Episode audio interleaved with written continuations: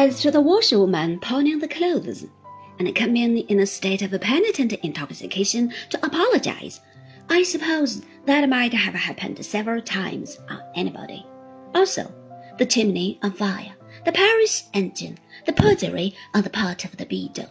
But I apprehend that we were personally unfortunate in engaging a servant with a taste for cordials, who swelled our running account for porter at the public house by such inexplicable items as quartern rum shrub, Mrs. C. Half quartern gin and cloves, Mrs. C. Glass rum and peppermint, Mrs. C.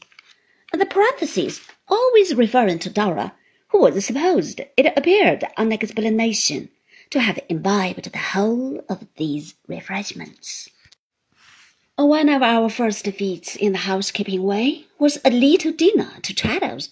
I met him in town and asked him to walk out with me that afternoon. He readily consented. I wrote to Dora saying I would bring him home. It was pleasant weather, and on the road we made our domestic happiness the theme of conversation. Traddles was very full of it, and said that, picturing himself with such a home, and Sophie waiting and preparing for him, he could think of nothing wanting to complete his bliss. I could not have a wished for a prettier wife at the opposite end of the table, but I certainly could have a wished, when we sat down, for a little more room. I did not know how it was, but though there were only two of us, we were at once always cramped for room, and yet had always room enough to lose everything in. I suspect it may have been because nothing had a place of its own, except Jip's pagoda which invariably blocked up the main thoroughfare.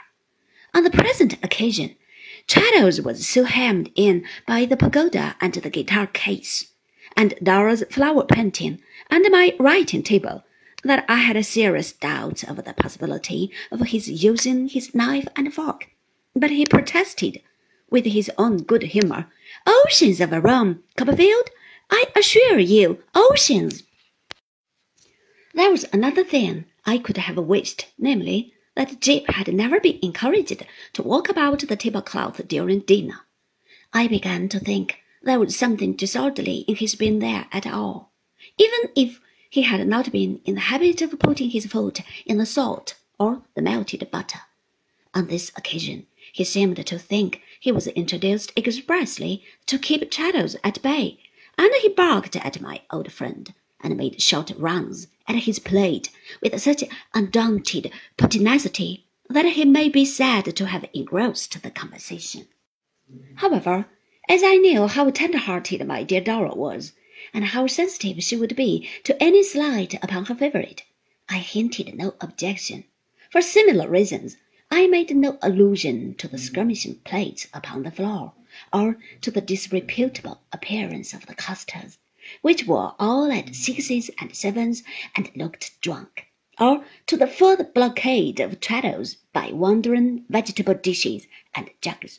I could not help wondering in my own mind, as I contemplated the boiled leg of mutton before me, previous to carving it, how it came to pass that our joints of meat were of such extraordinary shapes, and whether our butcher contracted for all the deformed shape that came into the world. But I kept my reflections to myself.